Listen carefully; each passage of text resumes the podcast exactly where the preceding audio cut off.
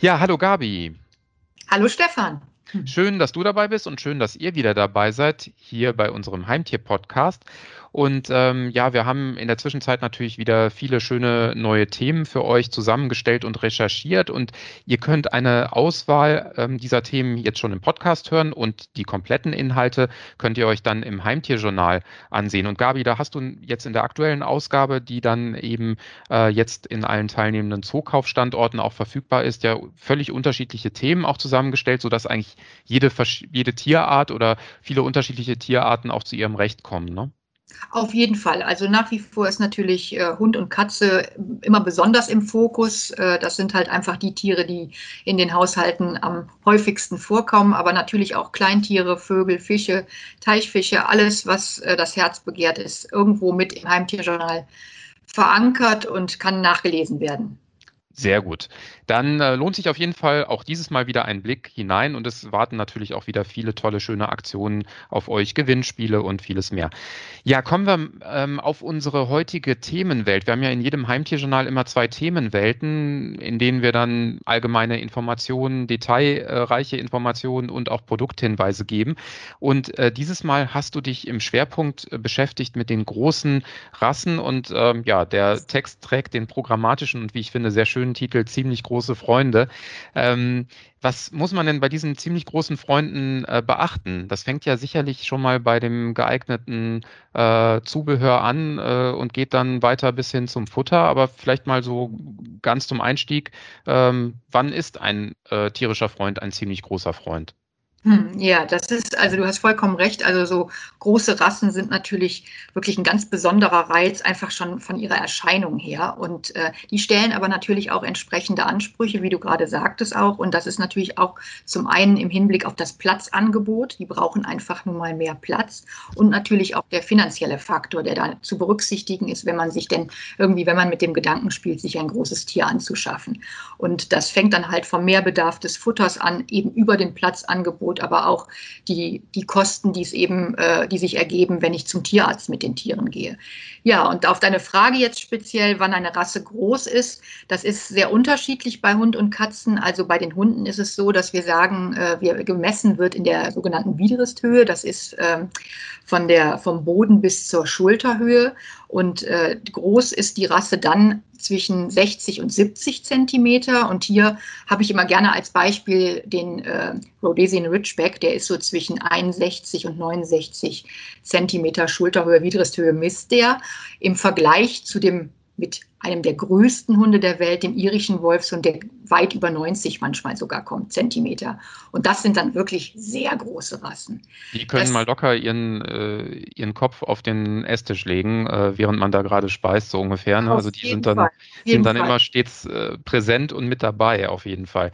Ja. Ähm, bei den Katzen ist das ja nicht so einfach. Wir haben uns schon mal mit dem Thema beschäftigt genau. und äh, äh, da tue ich mich auch ein bisschen schwer, weil da sagt man ja, gemessen von der Nasen bis zur Schwanzspitze ähm, erreichen dann die größten Samtpfoten eine Schulterhöhe von mehr als 40 Zentimetern und wiegen dann auch schon mal bis zu 12 Kilogramm. Aber das ist dann ein bisschen schwieriger auf jeden Fall, als wenn man äh, sich mit den Hunden beschäftigt und der Widerristhöhe. Ja. Genau, das, weil einfach die, die Größe im Vergleich zu den Hunden einfach geringer, die Größenunterschiede geringer sind. Also während wir wirklich bei den großen und sehr großen Rassen gerne mal eine, einen Unterschied, einen Größenunterschied von, ich sage jetzt mal, bis zu 30 Zentimeter vielleicht haben, ist das bei den Katzen im, äh, vielleicht im Maximum 10 Zentimeter Bereich, allerhöchstens. Also wir haben, wie gesagt, was du eben gerade sagtest, die größten Katzen sind etwas über 40 Zentimeter äh, von der Nasenspitze. Äh, äh, bis zur Schwanzspitze gemessen und äh, dahinter folgt dann eigentlich auch mit ungefähr 40 Zentimeter schon die, die nächstgrößte äh, Rasse und von daher ist da der Unterschied einfach nicht so groß wie bei den Hunden. Okay, aber äh, teilweise erreichen natürlich auch Katzen dann schon mal eine Größe und auch ein Gewicht, bei denen man denkt, ja, das sind ja schon kleine Raubkatzen. Also wenn ich, Wenn ich die Savannah-Katzen nehme, ne, also die auch teilweise von Promis gehalten werden und wo auch eine äh, Katze dann schon mal gut und gern äh, einige tausend Euro kosten kann, dann ist das ja äh, schon auch eine Hausnummer, bei der ich sehr viel beachten muss, auch in Bezug auf äh, die Gestaltung der Außenfläche und so weiter. Norwegische Waldkatze, Maine Coon, Ragdoll, das sind ja die, die weiteren großen Rassen. Da gibt es aber auch natürlich ja viel mehr auch an Pflegebedarf. Ne? Also sicherlich sollte ich Fellpflege immer äh, befürworten und da mich drum kümmern, aber wenn ich es auch noch mit denen zu tun habe, die besonders viel äh, Fell haben und mit einem prächtigen Fell gesegnet sind, dann äh, muss ich natürlich wirklich täglich regelmäßig kämmen, pflegen, bürsten. Genau, also das betrifft natürlich sowohl den Hund äh, wie auch die Katze. Und äh, je länger das Fell ist, desto häufiger muss ich hier natürlich auch rangehen. Und das ist dann auch wirklich die tägliche Fellpflege. Das, da muss ich einfach jeden Tag durch, sonst kommt es zu Verfilzungen und äh, das kann letztendlich dann auch schnell letztendlich auch zu Krankheiten führen, wenn sich Bakterien einnisten und dann eben auch die Haut schädigen. Ja, also wichtig ist, ähm, haben wir ja eben schon gesagt, dass man auch ein bisschen darauf achtet, wie sind meine Lebensumstände. Wenn ich eben in der Zwei-Zimmer-Wohnung in der Großstadt wohne, dann sollte ich mir sicherlich nicht ein Tier zulegen, das einen sehr großen Platzbedarf hat, weil dann werde ich dem Tier und mir selbst keinen Gefallen tun. Ähm, aber wenn ich dann die Voraussetzungen erfülle und ähm, das auch bieten kann und gleichzeitig mir auch klar darüber bin, dass das Zubehör äh, oder auch das Futter eben ein bisschen mehr eben entsprechend ins Geld geht, ähm, dann gibt es aber ja natürlich noch ein paar andere äh, Punkte. Also gerade was jetzt so, sagen wir mal, die, die ersten Lebensmonate und Jahre betrifft. Also das ist ja äh, das, das Thema Wachstum ist ja bei gerade den größeren Rassen ein sehr wichtiges, weil ich sonst auch unter Umständen Folgeerkrankungen äh, riskiere. Das ist richtig. Also die Wachstumsphase äh, ist eine ganz besondere Herausforderung, die, äh, äh, der man sich stellen muss, denn äh, das Wachstum bei den Tieren stellt äh, äh, an ihre Körper wirklich einen, einen, Kraftakt dar. Und da muss man eben sehr achtsam sein und eben auch mit entsprechender Ernährung nicht nur die entsprechende Ernährung gewährleisten, sondern da auch genau schauen, weil ähm, äh, äh, sonst wächst, je nachdem, wenn die Ernährung zu energiereich ist, wächst das Tier zu schnell und dann habe ich einfach Probleme, ein gesundes Knochenwachstum beispielsweise zu generieren und dann können sich Missbildungen äh, ergeben, die dann auch äh, und äh, dann eben das Leben der Tiere auch auf Dauer beeinträchtigt. Gut, und das will natürlich keiner, also da muss man drauf achten. Ähm, sicherlich dann eine Frage, manches ist rassespezifisch und dann eben auch noch, noch mal größespezifisch. Da muss man sich auch um den Knochenbau, den Gelenkapparat dann entsprechend nochmal speziell sorgen und kümmern. Ähm, ja, und ähm, letztendlich ist ja teilweise das Wachstum dann auch in einer sehr, sehr kurzen Zeitspanne äh, sehr enorm, kann man sagen. Ne? Mhm. Ja, auf jeden Fall. Also wenn man, wenn wir jetzt den Hund betrachten, dann kann man sagen, also abgeschlossen ist das Wachstum je nach Rasse zwischen dem 14. und 18. Lebensmonat. Und äh, in dieser Zeit nimmt ein Hund bis, das bis zu 70-fache seines Geburtsgewichts auf, äh, äh zu. Mhm. Und das ist natürlich, wie wenn man sich das vorstellt, äh, auf Mensch umgerechnet, das wäre ja enorm.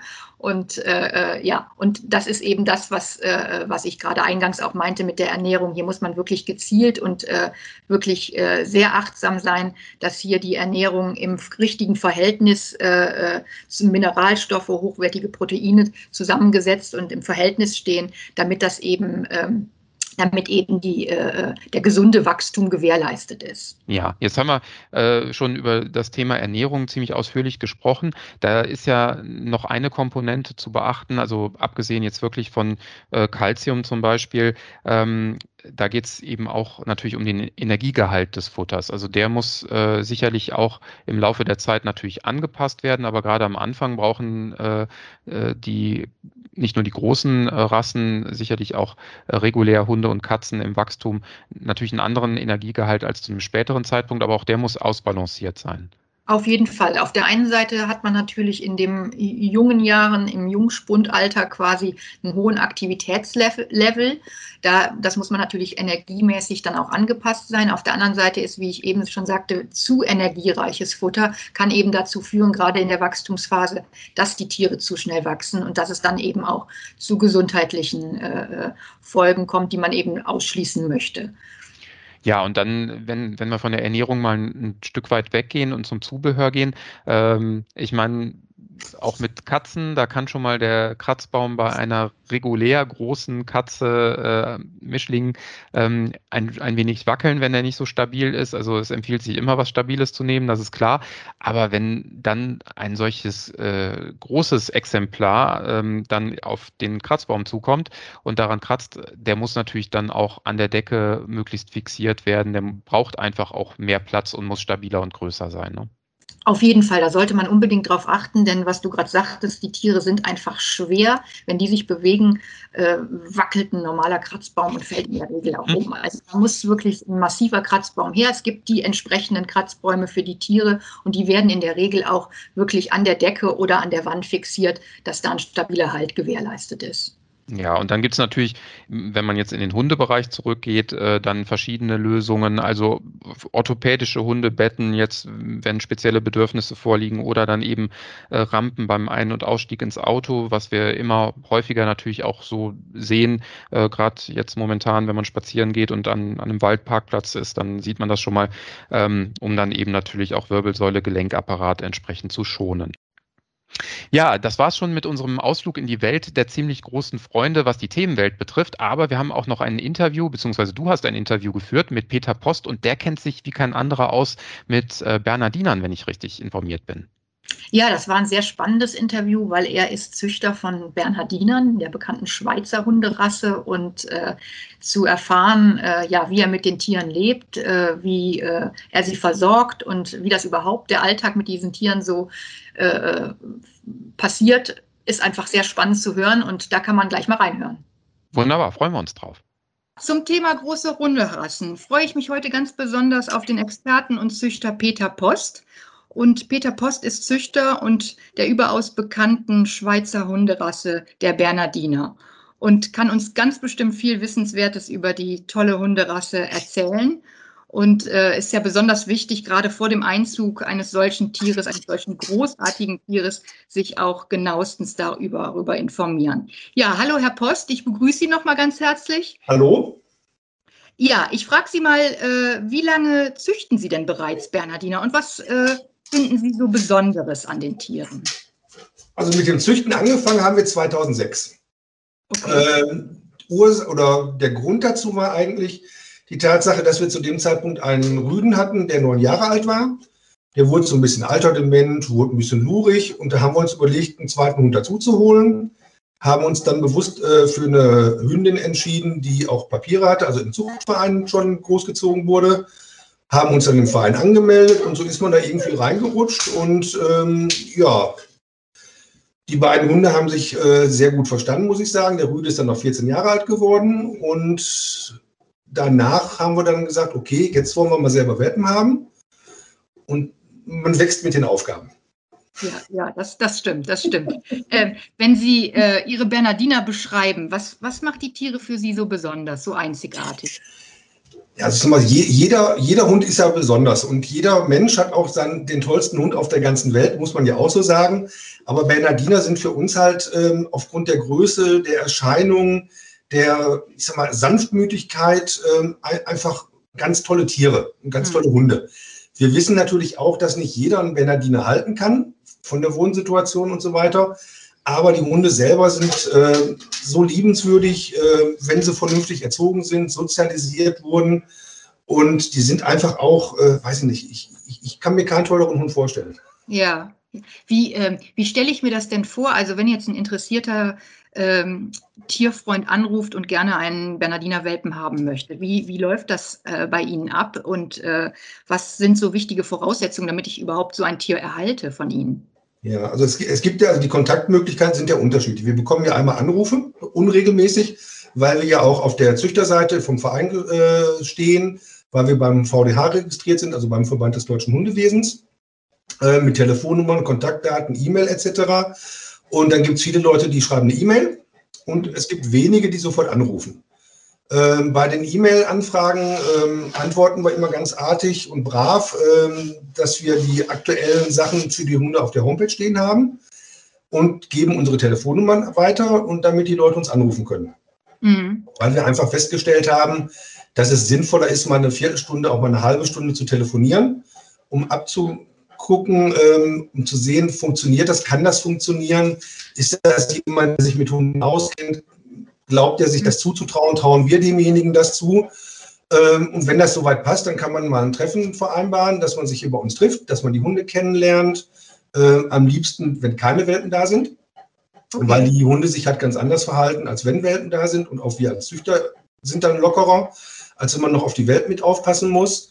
Mhm. Und ähm, wenn das alles soweit passt und äh, funktioniert und der Nasenfaktor auch eine Rolle spielt, der dann in Ordnung ist, ähm, und man sagt, ja, okay, wir können uns vorstellen, dass sie einen Hund kriegen, mhm. dann können die Leute uns unabhängig jetzt von Corona natürlich, wir reden ja jetzt von Vor-Corona-Zeit, ja. äh, weil wie es jetzt gemacht wird, wissen wir halt auch noch nicht ganz genau und hatten den Leuten dann immer angeboten, von mir aus an, so einmal die Woche vorbeizukommen, die Entwicklung der Hunde mitzusehen, wie mhm. entwickelt sich der Welpe, äh, welchen möchten sie haben, welchen halten wir eventuell für sie äh, für geeignet, dass man da so eine kleine Vorauswahl treffen kann. Und wenn das halt alles funktioniert und der Tag der Abgabe dann kommt, der ist ja immer ganz traurig für den Züchter, ja. äh, dann bringen wir die Hunde auch weg. Okay. Haben Sie aktuell einen Welpenbestand da? Äh, wir haben aktuell keinen Welpenbestand. Wir fahren aber zufälligerweise morgen zum Tierarzt zu einer Ultraschalluntersuchung von einer Hündin. Und wenn die Dame aufgenommen hat, äh, dann würden wir Anfang Juni Welpen kriegen. Ah, okay. Ach man, sehr schön. Und ähm, ja, das natürlich. Ähm, gibt es denn äh, Besonderheiten bei der, ich meine, Bernardina ist ja nun wirklich äh, ein, großer Hund. Gibt es Besonderheiten hinsichtlich der Pflege und der Ernährung, auf die zu achten ist? Also ich sage mal grundsätzlich Pflege, jein. Ähm, die sollen natürlich, die Fellpflege ist ganz wichtig. Ähm, mhm. Es gibt ja, ich muss dazu sagen, Langhaar- und Kurzhaar-Bernardiner. Wir haben Langhaar-Bernardiner, da ist die Pflege ein bisschen aufwendiger, was das Kämmen angeht. Also ein bis zweimal die Woche sollte man es definitiv durchkämmen, damit mhm. es nicht verfilzt, sich keine Parasiten ein, äh, einnisten können. Und äh, Krallen schneiden, Zähne kontrollieren und solche Sachen sollte man auf jeden Fall machen. Äh, bei der Ernährung finden wir ganz wichtig, ähm, dass der Hund altersgerecht äh, gefüttert wird. Das heißt, ein junger Hund braucht halt eine etwas andere äh, Futterzusammenstellung als ein älterer. Von Agilität her, vom, vom Proteingehalt und so weiter. Und da sollte man also schon drauf achten. Und da versuchen wir auch die Welpenkäufer darauf hinzukriegen, dass die auch für die erste Zeit das Futter nehmen, was die hier gewohnt sind, weil wir einfach da sehr gute Erfahrungen gemacht haben und das auch ganz gerne weitergeben würden. Ja, verstehe. Ist äh, letzte Frage vielleicht noch äh, so ein so ein, äh, ein Wurf. Wie viele Welpen sind das ungefähr? Gibt es da so, eine, so ein Maß, dass man sagen kann, äh, oder, oder ist das immer wirklich so ein bisschen auch Glücksspiel? Also es ist grundsätzlich ein Glücksspiel, äh, wobei wir jetzt bei uns zwischen vier und elf Welpen hatten. Also so vier bis sechs, mhm. sieben, acht ist so der Durchschnitt im, im, im Verein. Ähm, und da hat man auch eine Menge Arbeit mit halt drin. Ja, wunderbar. Also interessante äh, Dinge, die Sie hier erzählen. Also sehr, sehr schön. Und wie gesagt, ich äh, bin ein großer Fan dieser Rasse. Das muss ich an der Stelle vielleicht auch dann doch nochmal sagen. Und äh, ich danke Ihnen wirklich herzlich für die Informationen, die Sie uns Gerne. hier äh, gegeben haben. Und ich wünsche Ihnen weiterhin alles Gute für die Zucht. Und äh, ja, bleiben Sie in diesen Zeiten gesund und freue mich, dass Sie uns hier zur Verfügung standen. Vielen Dank. Vielen Dank und Ihnen auch alles Gute. Danke. Dankeschön. Ja, das war Peter Post, also wirklich spannend. Ich habe ihn selbst auch mal kennengelernt auf einer Messe in Essen und äh, der geht ja wirklich auf in seiner Leidenschaft für die großen Hunde und er ist sofort auch umringt gewesen von äh, Familien, die interessiert waren und am liebsten auch direkt sich einen solchen großen Hund zugelegt hätten. Ähm, also wirklich spannend. Ja, ähm, wir haben ähm, zum Abschluss noch eine Kampagne, auf die wir aufmerksam äh, machen wollen, äh, zwischen der Vereinigung Europäischer Tierschutzorganisationen Veto und Zookauf. Ähm, und diese Kampagne trägt den prägnanten Titel Hitzefalle Auto. Und es geht letztendlich darum, dass sensibilisiert werden soll, dass man seinen Vierbeiner, so wie wir es bei uns Menschen auch nicht tun dürfen, ähm, nicht bei höheren Temperaturen im Auto lassen sollte. Und teilweise ist das natürlich im Sommer, äh, aber auch schon im äh, Frühling, wenn es mal was wärmer wird, ein Problem, weil im Inneren des Autos kann sich eben die Temperatur, die Innenraumtemperatur auch auf weit über 60 Grad Celsius aufheizen und binnen kürzester Zeit besteht dann wirklich Gefahr für die Gesundheit und es kann natürlich im schlimmsten Fall auch zum Tod des Tieres führen. Deswegen gibt es dazu eine Kampagne und äh, ihr findet alle Informationen dazu auch im Internet unter www.veto-tierschutz.de slash Hitzefalle minus Auto slash. Und äh, dort findet ihr auch einige interessante Dinge, also zum Beispiel ähm, eine Infografik, wo man genau sehen kann, wie führt dann entsprechend die steigende Temperatur zur, zum Temperaturanstieg im Innenraum und was bedeutet das für äh, den Hund. Und äh, zusätzlich findet ihr auch Informationen über die Fußballnationalspielerin Svenja Huth, die selbst Hundehalterin ist und die Kampagne Hitzefalle Auto auch mit unterstützt. Wie ich finde, eine sehr, sehr gute und unterstützenswerte Aktion. Ähm, und ja, damit wollen wir euch eigentlich äh, in das normale Leben entlassen, sofern man von normalem Leben sprechen kann. Aber wir hoffen, ihr kommt gut durch diese aktuelle Zeit und äh, bleibt weiterhin gesund, behaltet den Mut und die Geduld und äh, dann wird sicherlich bald auch wieder alles gut und besser. Gabi, es hat auf jeden Fall wieder viel Spaß gemacht und wir hören uns beim nächsten Mal wieder. Bis dahin. Tschüss. Dankeschön. Tschüss.